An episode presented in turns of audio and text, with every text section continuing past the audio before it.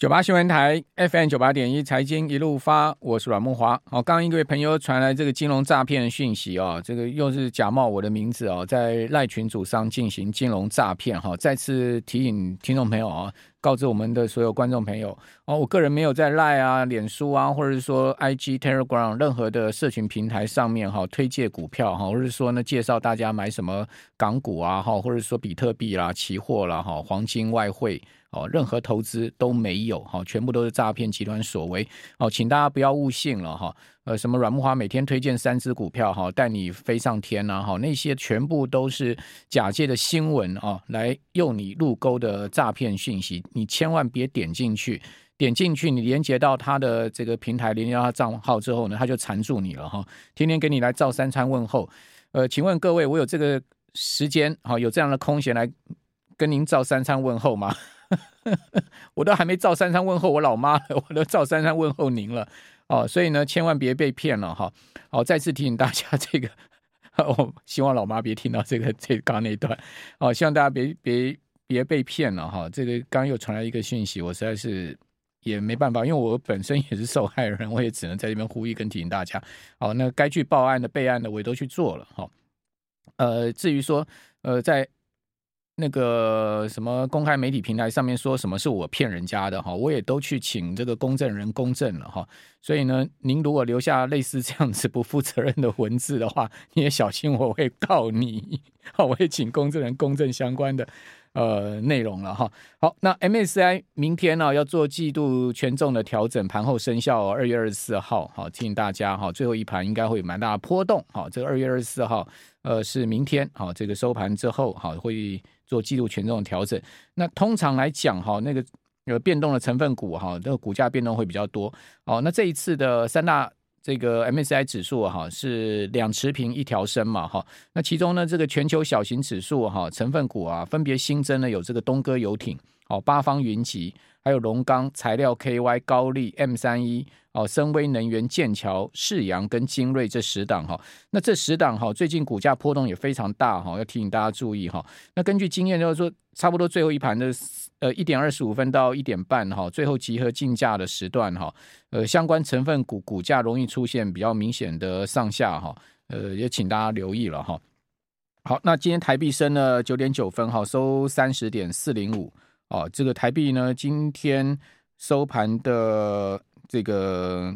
昨天昨天是贬破三十块半，今天又回到三十块四。哦，所以两天台币呢多空可以讲说是打个平手了哈。那今天盘面上面这个 AI 股啊又发酵哈，主要原因是这个。呃，辉达盘后啊，在发布财报之后，盘后股价大涨八趴哈。今天晚上美股其实就靠辉达来表现了哈，以及呢，今天台积电哈股价呢也出现比较明显的呃连日下跌之后的拉升哈。台积电今天收盘涨了超过十块嘛哈，主要原因是因为今天电子时报啊这个头条报道说呢，台积电的五奈米啊又重新回到满载了。哦，那回到满载当然是对台积电是一个利多的好消息。那为什么会回到满载呢？就是说这个 ChatGPT 的急单涌入啊，五纳米的急单涌入哦，那就又又是这个相关呃聊天机器人哦 AI 的消息哈、哦。今天台积电收盘收在五一八了哈，涨十一块。好、哦，那真的这个 ChatGPT AI 真的这么夯吗？哦，那真的是今年啊、哦、引导这个国际股市的一个重要的方向吗？请教红利投信投资策略部的邓胜明邓副总，邓副总你好。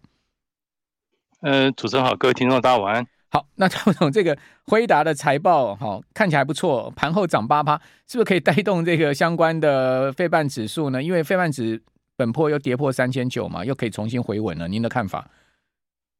呃，看起来它跟同期相比其实是衰退，但问题是很明显优于同业还有市场预期的一个数字。你看这个影响到亚洲盘面，其实也影也影响到台股啊。那这个财报的亮眼，事实上，我我觉得它的一个连结是肯定的。那影响费半，其实也影响这个跟电子股权重、科技股权重比较呃高高高密度系数的这个台股。我我觉得这个部分是算是好的一个事情啊。嗯。那你可以看，就是相对来讲，那就是我不不个别去论述个别公司的股价，但是问题是。呃，相对来讲，S&P 五百的一个财报其实公布已经是尾声了，那等于临去秋波了。看起来市场今年我认为就是指数的空间可能不见得非常非常大，可是我觉得个别的公司等于呃算是 microeconomic，它个别的公司，个别特别是龙头股，它影响产业的比重是高的，而且也影响市场也蛮高。今年可能投资操作上来讲，我觉得贝塔可能没有办法带动，可能要靠阿尔法。OK，好，贝塔就是呃。靠波动的，对不对？哈，整个大盘的方向靠指数，靠指数了哈。被阿法就是你要选股了哈。这个台股今今今年也很明显这样的一个情况，指数在一个区间内波动，但是股票哈很多已经是喷的不得了。比如说像创意哈，今年股价居然涨到了一千一百一十五，还记得吗？去年创意第四季的时候，我跟听众朋友在我们节目谈到这张股票的时候呢，当时才细霸扣哈四百块。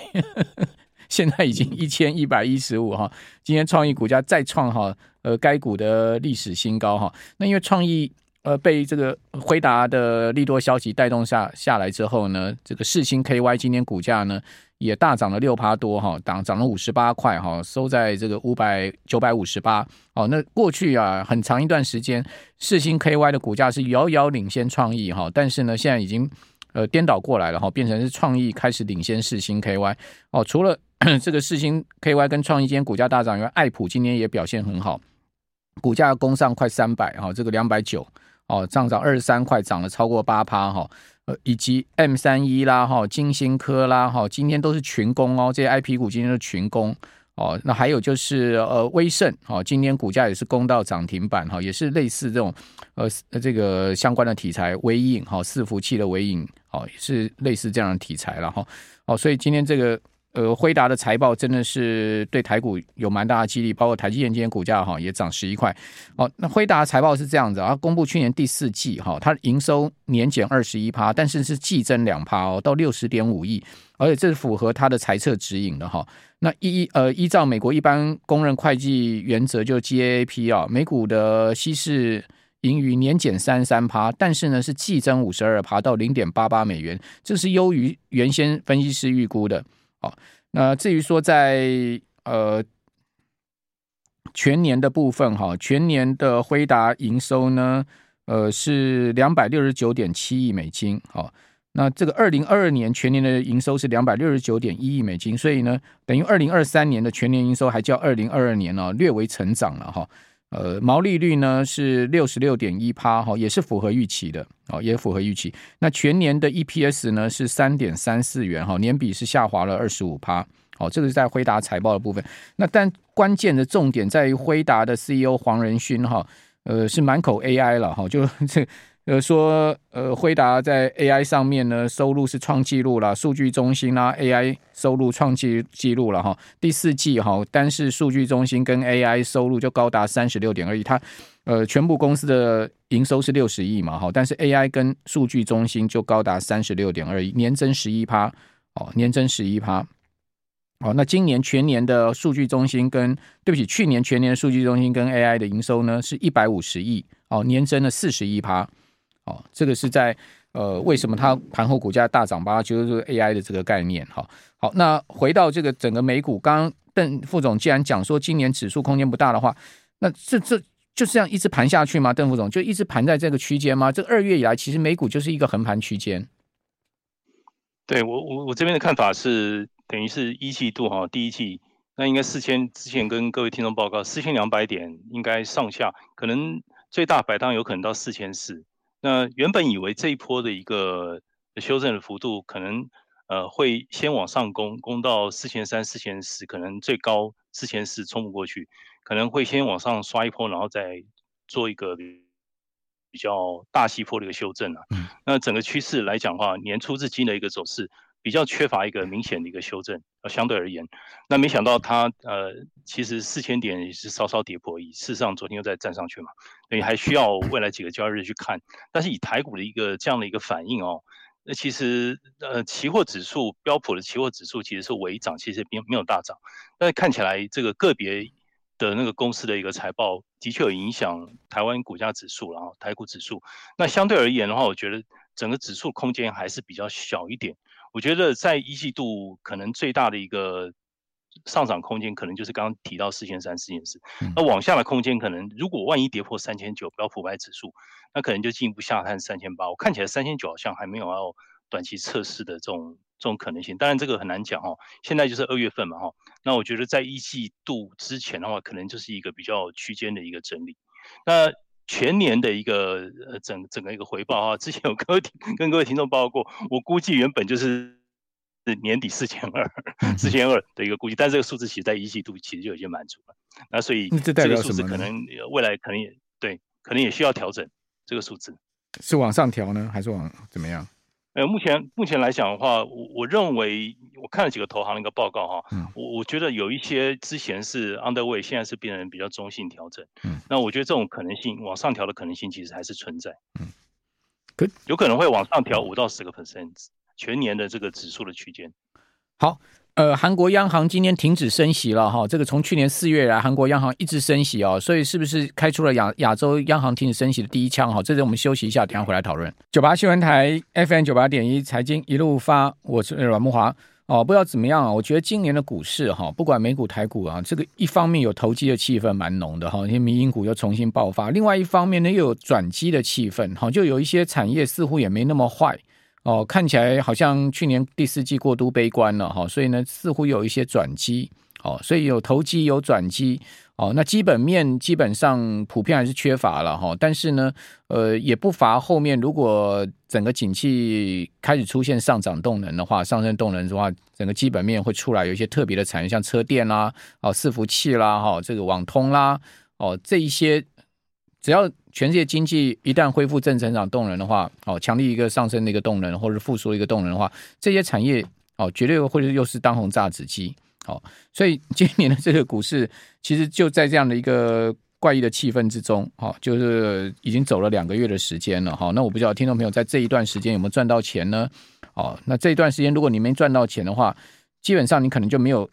跟上这个节奏了哈，因为指数空间真的不管台股美股真的都不大哈。一月大涨之后，二月就整个停顿哦。那但是呢，个别股票确实在这个地方哈，非常的凶猛哦，就个股的部分非常的凶猛。那我们来看到几个知名人士啊，他们对于未来的经济的看法哈。其中素有“新债王”之称的双线资本的冈拉克，他说呢，双线资本啊已经为美国经济硬着陆做好准备，hard landing。哦，这他接受访问的时候说呢，他说双线资本呢，他们公司啊，过去几个季度啊，都在为经济硬着陆做好准备啊。无论经济硬着陆或者软着陆，温和或者是严重的衰退，哈，美国经济显著放缓，看起来已经是无可避免的事实了，哈。那最近也也越来越多分析师认为说，美国经济硬着陆的几率变小，哦，比如说花旗集团的经济学家呢。呃，在本周三呢，就小幅上调全球经济增长的预期，认为说这个 hard landing 的可能性降低了哈。好，另外美银啊，哦，由这个 Mark 的 Michael Harnett 哦领导的团队，甚至预期今年上半年会出现 no landing 的情况，就是不着陆。所谓不着陆是什么呢？就经济呃就维持这个成长的一个步调哈，然后失业率也不会大幅的上升哦，景气没有衰退的疑虑哦，就是像飞机一样哈，它也不着陆了哈。哦，尽管如此了哈，冈拉克还是认为说呢，他们要做为硬着陆做好准备。哦，他无论硬着陆、软着陆或不着陆，哦，对冈拉克来讲都不重要。哈，他说呢，市场啊似乎还没有意识到经济哦可能会硬着陆的问题哦，他们可能正处在不得不应对经济急剧放缓的困境。好，因此还没有对此做好这个准备。哦，这是他的看法哈。好，另外呢，这个 Michael Wilson 啊，就是摩根斯坦利首席美股策略师啊，一直看跌美股嘛，他最差看今年美股会跌到三千二到三千嘛，好，这是标准普尔五百指数，但现在仍然高挂在四千点哈。不过他确实在近日说呢，他说明年啊，二零二四年啊，美股会完全收复失地，而且创下历史新高。哇，这个转变也很大哈。他说呢。他一直看跌美股，是因为他预期啊，联总会不得不大幅升息啊，好压抑通膨，最后导致企业获利下降。不过他最近讲说，这也不是世界末日了哈，也不是两千零八年呢，也不会发生金融危机了。哦，他说，呃，二零二四年，好，这个标普啊，哦，在未来十八个月内啊，哦，这个可能会突破之前所创下的四千八百点的历史高点。哦，这个可能发生在二零二四年明年的某个时候。好，那我们来请教。邓胜明邓副总哈，那个邓总带来一篇报告，叫做 Better Macro but Bullish Sentiment Increase Risk。哦，这个来听跟我们听众朋友解释一下吧，邓副总。他其实他这个意思，他这个意思其实就是说，呃，你你经济的数字虽然是好，但问题是股市已经股市已经先涨了，还有就是风险偏好指标也喷上去了，等于就遥遥领先在经济数字的一个前面，等于就是那现在你要维持现在看涨的这种情绪，你你的一个增长的经济的一个数字，你的数字就要更更回升才行了。但是从历史上来看，等于就是 ISM 这个数字哦，那它维持在低谷水准，通常有可能会引发强烈的的一个所谓的顺周期的一个轮动，但必要的条件是什么？就是 ISM 够低，就说它数字够低，但是现在没有没有真的非常低啊。最近又上来了，最近又弹上来了。对，四七四八，他讲的低是平均只要四十，低于四十一，三十。然后还有一个条件，嗯、还有一个条件是通通膨要低一点，然后失业率要高一些，嗯，然后股票估值要低一点，嗯。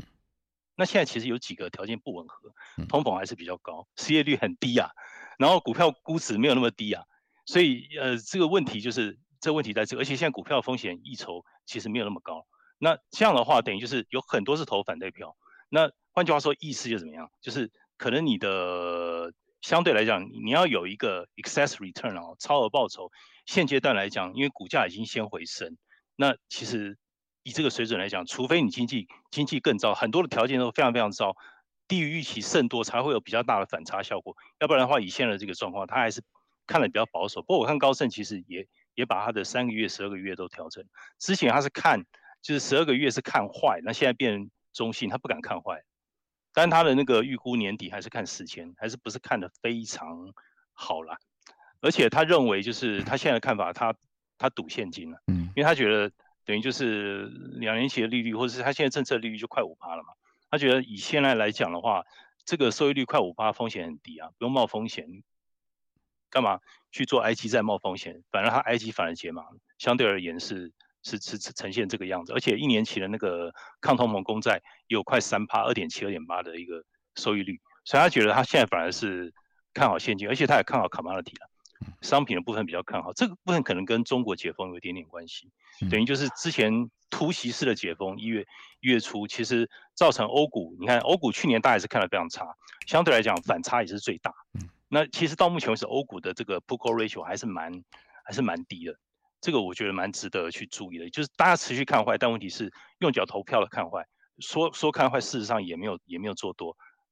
但是问题是它的走势就很强劲，所以可能。可能这个预估的一个落差，相对来讲的话，有时候太拥挤的一个市场，可能就是大家太看好的市场，可能就不要太看好。相对而言，大家对它期待不是很高的一个地区，可能反而要倒过来留意啊。或许今年非美的一个地区可能要去注意，可能它的一个预期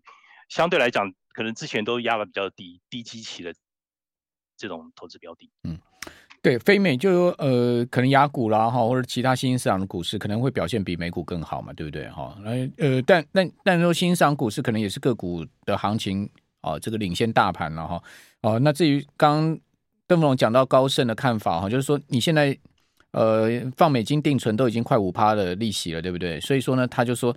放五金放放放美金这种无风险的这个报酬，至少一年内我是拿五趴嘛，稳稳拿着，或者说一年期。短期的 tips 哦，也快三趴嘛，我就锁锁这个利就对了，好，至少这一年拿这样的一个利息，好，那干嘛要去赌股票，或者说呢，干嘛要去买一些什么呃投资等级债，类似像这样的观念？可是，一般投资人可能就不满足于这样的一个状况啊，因为都觉得说我股票涨停板，你抬过来讲一天的十趴，民营股可能一天涨三四十趴、五十趴、六十趴一倍，对不对？那我那一年去赚那个五趴，虽然说五趴是看得到，但是不过瘾嘛。所以就很多人是有这样的一个想法嘛，是不是？对，因为现在估值来讲的话，当然整个来讲估值现在还在，但你今年你要靠估值本一比的一个调整，今年可能不是很容易，因为现在它的这个相对来讲资产负债表它还在紧缩，那还在还在还在减少之中，而且它还在升息，它升息现在还有一个风险，tail risk 就是呃可能升息的一个最终时间点原本是看五月，或许有可能会拖到六月二季度。底呃三季度之初，然后底端的这个利率又往上增加了大概十几个基准点哦，我觉得呃最终这个升息的，但整体来讲的话，看起来我觉得最早歼灭的就是年底降息的那种可能性，现在是歼灭掉。对，所以整个整个来讲，我觉得利率呃整体利率最终利率的一个升息的一个风险还是有的。那这个部分可能你要靠估值的扩张，本一笔扩张，其实今年不容易。我我认为相对来讲，必须要有比较大的反差，然后人少的地方、不拥挤的地方比较有机会。这这也这也是投机风胜的一个原因嘛，因为你没有没没有成长本一笔的条件的支撑。